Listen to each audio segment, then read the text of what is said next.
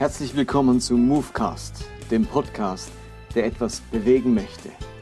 Mein Name ist Martin Benz und jetzt geht's los.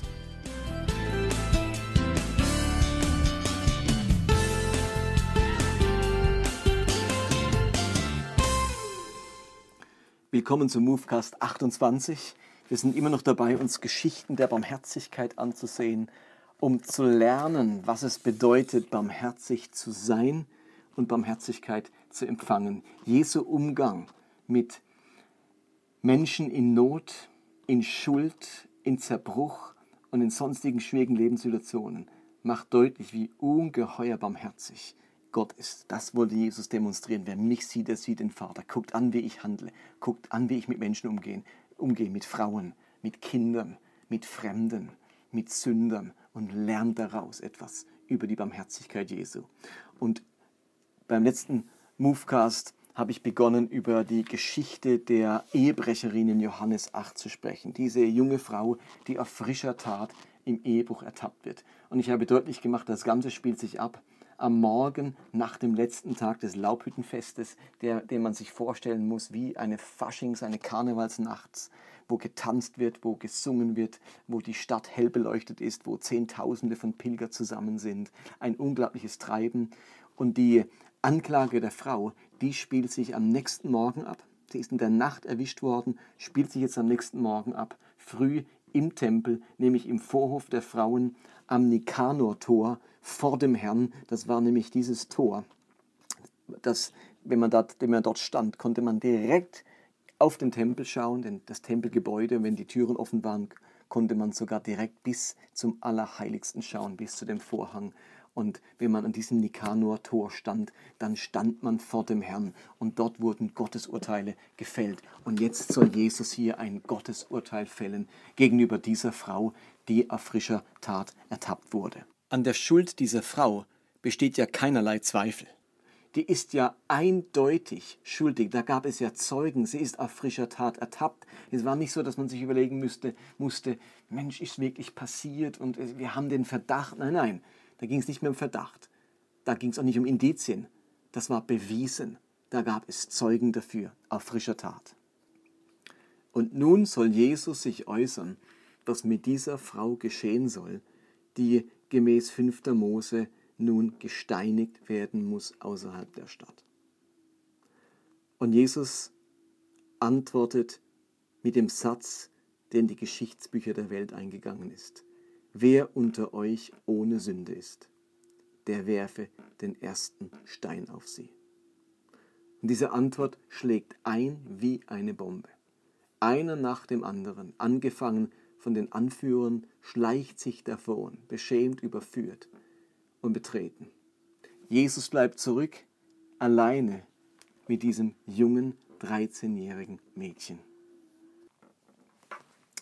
Auch hier möchte ich nochmal Edelbert Stauffer zitieren, jemand, der unglaublich mit dem Judentum vertraut ist eine, und einen wunderbaren Kommentar zu dieser Geschichte geschrieben hat. Und er schreibt, die jungen Frauen in Jerusalem kennen die Richter Israels. Abends kommen sie in die Häuser und werden zudringlich.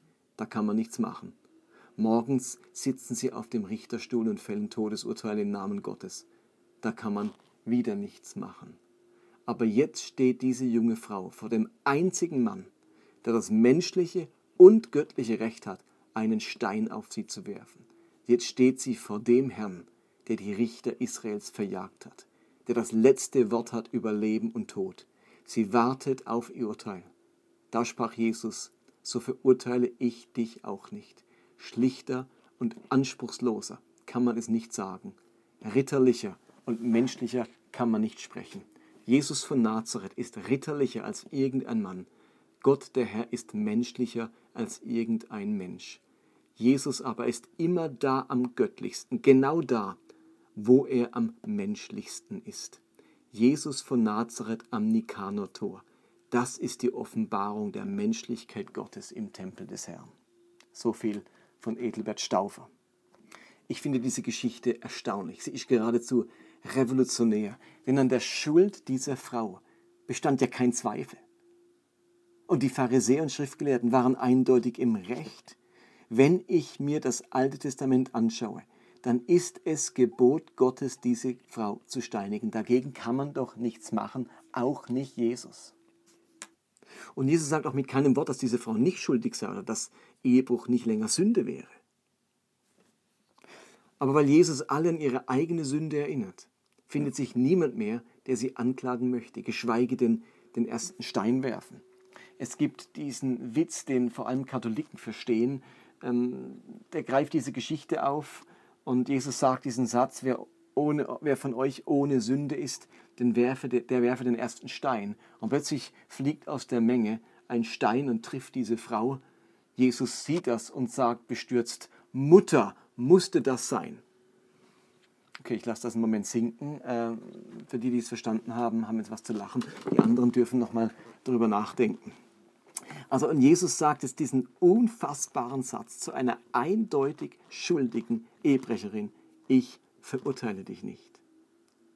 Und ich finde das wirklich einen phänomenalen Satz. Ich verurteile dich nicht, obwohl die Sünde eindeutig festgestellt ist. Und die Frau hat sich ja nicht äußern können. Die ist ja nicht vor Jesus auf die Knie gefallen, hat ihn angebettelt, angefleht. Es tut mir leid, es war so idiotisch von mir, ich werde es nie mehr tun. Es ist, tut mir unendlich leid, das war der größte Fehler meines Lebens. Wie konnte ich nur? Ich habe so viel Alkohol getrunken, ähm, ich war berauscht und da ist das passiert. Oder der andere hat, hat mich fast wie gezwungen. Die, hat, die bringt keine Ausrede, die bringt keine Erklärung, die entschuldigt sich nicht, sie tut keine Buße. Da ist noch nicht dergleichen gelaufen. Da ist einfach eine Frau, die schuldig ist die aber gleichzeitig instrumentalisiert wird von den anderen, um Jesus auf die Probe zu stellen.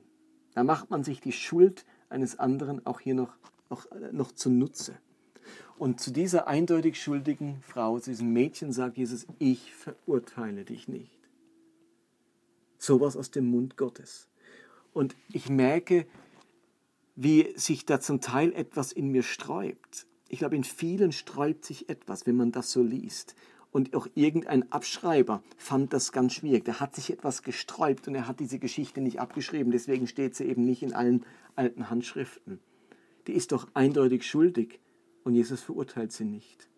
Und wir haben so den Eindruck, es gibt eine Instanz über Jesus und über Gott, der auch Gott Gehorsam leisten muss. Und das ist die Gerechtigkeit. Die Gerechtigkeit steht über Jesus und steht über Gott. Und Gott muss der Göttin Gerechtigkeit immer ihren Tribut bezahlen. Die verlangt Gerechtigkeit. Und da kann Gott auch nichts dagegen tun. In ganz vielen ähm, äh, Christen erwähnen das immer wieder so. Ja, Gott ist gerecht im Sinne von, da kann er, die, die steht wie über ihm. Das ist im Prinzip, dem auch Gott sich unterordnen muss. Gegen die Gerechtigkeit kann selbst Gott nichts tun. Gott steht unter der Gerechtigkeit. Sie steht noch über Gott. Und ähm, Gott muss sich an die Gerechtigkeit halten. Es gibt eine ewige, hohe Gerechtigkeit. Der sind alle unterworfen, sogar Gott. Und selbst wenn er wollte, kann er nicht. Und deswegen äh, entstehen dann unterschiedliche soteriologische, also Heilsmodelle, die alle erklären wollen, dass Gott nennt es mal der Göttin Gerechtigkeit äh, bezahlen musste, der musste bezahlen, Gerechtigkeit musste Genüge getan werden, für die Schuld der Menschen musste einer bezahlen, damit der Gerechtigkeit Genüge getan ist. Und jetzt wurde bezahlt und Gott kann sagen, oh, jetzt ist der Gerechtigkeit Genüge getan, jetzt kann ich vergeben, jetzt kann ich gnädig sein, jetzt kann ich verzeihen, äh, jetzt muss ich nicht mehr verurteilen, jetzt ist die Strafe bezahlt und der Gerechtigkeit ist Genüge geleistet. Und ich finde das einen absurden, einerseits verständlichen, andererseits einen absurden Gedanken, denn die Gerechtigkeit steht nicht über Gott. Gott steht über allem und Gott kann vergeben, wann immer er will.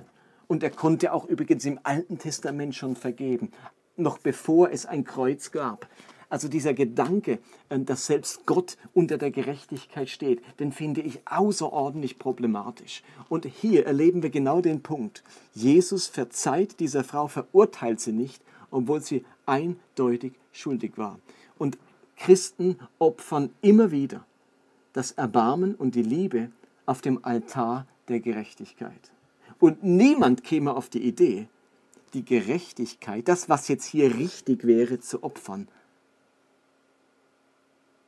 für die Liebe. Scheinbar bewerten wir Gerechtigkeit höher als die Liebe.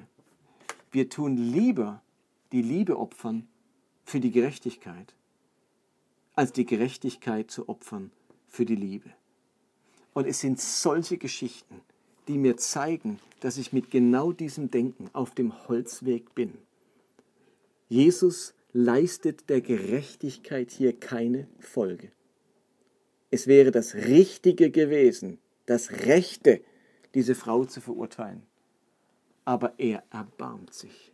Er verurteilt sie nicht. Er spricht sie nicht schuldig. Ehebruch ist trotzdem ein Problem und deswegen sagt er zu ihr auch, mach das nicht mehr. Damit schadest du dir, damit schadest du jemand anderem, damit schadest du deinem Verlobten, deinem Leben und du schadest auch dieser Gesellschaft. Das ist Schaden, da verfällst du ein wichtiges Ziel. Das ist nicht gut, das tut dir nicht gut. Mach das nicht mehr. Aber er bringt es fertig, diese Frau nicht zu verurteilen. Man könnte hier sagen, in dieser Geschichte ergeht Gnade vor Recht. Gnade vor Recht. Kann ich als Christ, als evangelikaler Christ, als biblischer Christ so einen Gedanken überhaupt zulassen? Gnade vor Recht. Ist in unserer Logik nicht immer erst Recht und dann Gnade? Jemand bezahlt und dann kommt der Freispruch? Jesus bezieht Umstände, die Situation mit ein der sagt nicht einfach, mir ist vollkommen egal, wer diese Person ist, wie alt die ist, ob das jetzt gerade die Nacht vom Laubhüttenfest war, ist mir alles egal. Es geht für mich nur um die nackten Fakten. Verlobt, Ehebruch, steinigen. Da müssen wir nicht diskutieren. Wir stellen uns die Gerechtigkeit Gottes oft vor wie die Justitia, die äh, griechische Göttin, auch die römische Göttin der Gerechtigkeit, die Justitia, die römische Göttin der Gerechtigkeit, mit einer Augenbinde im Sinne von komplett unparteiisch. Ich will gar nichts wissen, ich will gar nichts hören. Mich interessiert die Umstände nicht, mich interessiert nicht zu dieser Person. Ich will blind sein für die Umstände. Ich ziehe mir die Augenbinde an. Äh, Recht muss Recht bleiben und da ist es, darf es keine Rolle spielen, um wen es geht, was die Umstände sind. Äh, und Jesus macht es ja ganz anders. Jesus ist keine Justitia. Jesus sagt nicht, Leute, ich muss gar nichts hören, Mädchen, du musst gar nichts sagen, ich will auch gar nicht wissen, wer du bist und wie alt du bist, äh, Recht muss Recht bleiben. Nein, Jesus sieht zum einen den Umstand, dass sie instrumentalisiert wird, dass sie sie ausnutzen, dass sie sie nur ertappt haben oder nachdem sie ertappt haben, auch noch zusätzlich zu ihrem Versagen noch zu einem Fall machen möchten, wo sie Jesus dran kriegen. Er, er zieht in Betracht, dass das Laubhüttenfest gerade war, dass so viele Fremde da sind, dass das Mädchen so blutjung ist, so unerfahren ist. Das scheint alles eine Rolle zu spielen. Jesus guckt hin, er unterhält sich dann mit diesem Mädchen. Da erbarmt sich etwas in ihm. Und ich bin so froh, dass Jesus keine Justitia ist. Ähm, dass diese Barmherzigkeit, das Hinschauen, den Menschen vor Augen haben, das ist etwas ganz, ganz Entscheidendes bei unserem Gott. Gott ist kein kalter, kühler Gott im Himmel, dem es nur um eines geht. Recht muss Recht bleiben. Hier gibt es ein ewiges himmlisches Gesetz, dem muss, Gefolge, dem muss Folge geleistet werden. Und mir ist völlig egal, wo du stehst im Leben, wie zerbrochen du bist, äh, wo du Opfer wurdest im Leben, wo du Täter bist, spielt für mich alles keine Rolle. Nein, ich entdecke hier einen Gott, der hinschaut der Dinge in Betracht zieht und der es fertig bringt zu sagen, obwohl jemand schuldig wurde, ich verurteile dich nicht. Eine revolutionäre Geschichte. Was hat das jetzt mit uns zu tun? Was macht das mit uns? Und ich glaube, wir befinden uns in unserem Leben oftmals in beiden Rollen. In der Rolle dessen, auf den Steine geworfen werden und in der Rolle dessen, der Steine wirft. Und vielleicht hört hier jemand jetzt zu, der erlebt immer wieder, der hat immer wieder erlebt oder einmal ganz gravierend erlebt, dass Steine geflogen sind. Da wurde er ertappt in irgendeiner Schuld, in einem Versagen, in etwas, ähm, wo schiefgelaufen ist. Er hat einen Fehler gemacht. Und das wird ihm immer wieder vorgehalten. Es wird ihm äh, es verfolgt ihn. Er hat vielleicht seine Stellung, sein Ansehen verloren. Gerade Christen haben noch nachgetreten und haben ihn ausgeschlossen und ähm, haben neben dem Schaden auch noch den moralischen Zeigefinger gezeigt. Und man wurde Opfer, man, man wurde getroffen. Neben der eigenen Schuld wurde man jetzt auch noch schwer verletzt von den Menschen, die, für die Recht Recht bleiben musste und die, denen die Umstände egal waren und die nicht barmherzig sein konnten, sondern die haben ihren Stein geworfen und es hat dich getroffen, zutiefst getroffen. Und du spürst heute, vielleicht Jahre danach, immer noch den Schmerz und bist immer noch innerlich auf Distanz, immer noch innerlich verbittert oder verletzt, weil Steine geworfen wurden. Und wenn, dann das, wenn das der Fall ist, dann guck dir diese Geschichte an äh, und mach dir deutlich, dass Jesus anders handelt und anders reagiert. Wir sind aber oft genug auch in der anderen Rolle. Wir gehören auch immer wieder zu denen, die einen Stein in der Hand halten und die bereit sind zu werfen. Stellt euch vor, ihr hättet jetzt so einen großen Kieselstein in der Hand. Wenn man einen Kieselstein hält, dann macht man eine Faust. Man kann einen Stein nicht mit offener Hand halten, sondern wenn ich meine Hand gegen den Himmel hebe, in der ein Stein ist, dann hebe ich eine Faust zum Himmel. Und die Frage ist, wogegen mache ich gerade eine Faust? Wo habe ich gerade eine Faust in der Hosentasche? Was erregt meinen Zorn und meine Aggression?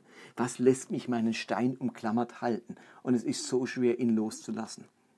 Wo würde ich am liebsten losschmeißen? Wem würde ich was heimzahlen? Bei wem würde ich mich gern rächen? Bei wem würde ich es gern sehen, dass es den auch erwischt und dass der auch drankommt? Sind es vielleicht meine Eltern, denen ich nicht vergeben kann? Ist es ein Arbeitskollege oder den Chef, gegen den ich meine Faust im Hosensack mache? Oder der Ehepartner oder, oder die Kinder, die schuldig ähm, wurden an mir und äh, gegen die ich einen Stein auf äh, genommen habe oder ist jemand aus meiner Gemeinde oder mein Pastor, wem kann ich nicht verzeihen?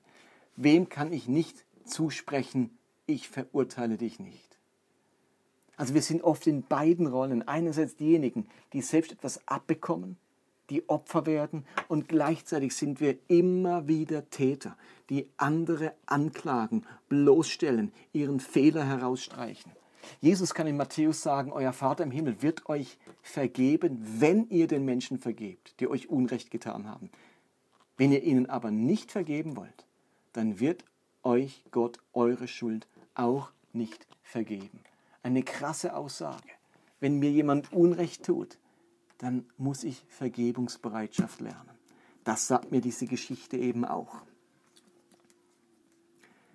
Für mich ist Johannes 8 die Geschichte der Ehebrecherin, eine große Geschichte der Barmherzigkeit. Ich lese immer und immer wieder. Vieles habe ich verstanden, vieles habe ich noch nicht verstanden. Habe es heute noch nicht herausgefunden, warum Jesus auf die Erde schreibt. Da gibt es ein paar äh, Deutungen und, und Kommentare dazu, aber so richtig überzeugt hat mich noch nichts, warum Jesus das macht. Vielleicht finde ich es irgendwann heraus, dann mache ich vielleicht einen Movecast darüber. Okay, das war die Geschichte der Ehebrecherin, eine große Geschichte der Barmherzigkeit. Wenn es euch gefallen hat, dann bitte ich euch, gebt mir doch mal ein Feedback. Es haben jetzt zwar über 4000 Leute diesen Movecast runtergeladen, aber ich kriege ganz wenig direkte Rückmeldung. Gefällt euch das? Ist das gut so? Soll ich das anders machen, kürzer machen? Ist es spannend? Ist es interessant? Was würdet ihr euch wünschen? Habt ihr spezielle Fragen oder Themen? Ich fühle mich so ein bisschen einsam hier hinter meinem iPad und dem Mikrofon. Ähm, ich hätte gern mehr Interaktion mit euch, mehr Rückmeldung. Äh, ehrlich gesagt auch ein bisschen mehr Ermutigung. Ich habe wirklich wenig Zeit und ich mache das eigentlich gerne mit der Hoffnung, dass es etwas bringt und etwas auslöst. Aber wenn man so über Monate dann äh, fast nichts hört und nur die Klicks sieht, ähm, dann ist das irgendwie nicht so befriedigend. Deswegen wäre ich dankbar, wenn ihr mir mal eine Mail schreibt oder einen Kommentar hinterlasst oder auf sonst einer Weise auf Facebook äh, einen Kommentar hinterlasst. Ähm, und wenn es euch gefällt, dass das wirklich auch weiter verbreitet, das würde mich sehr freuen. Okay, bye bye, bis zum nächsten Mal.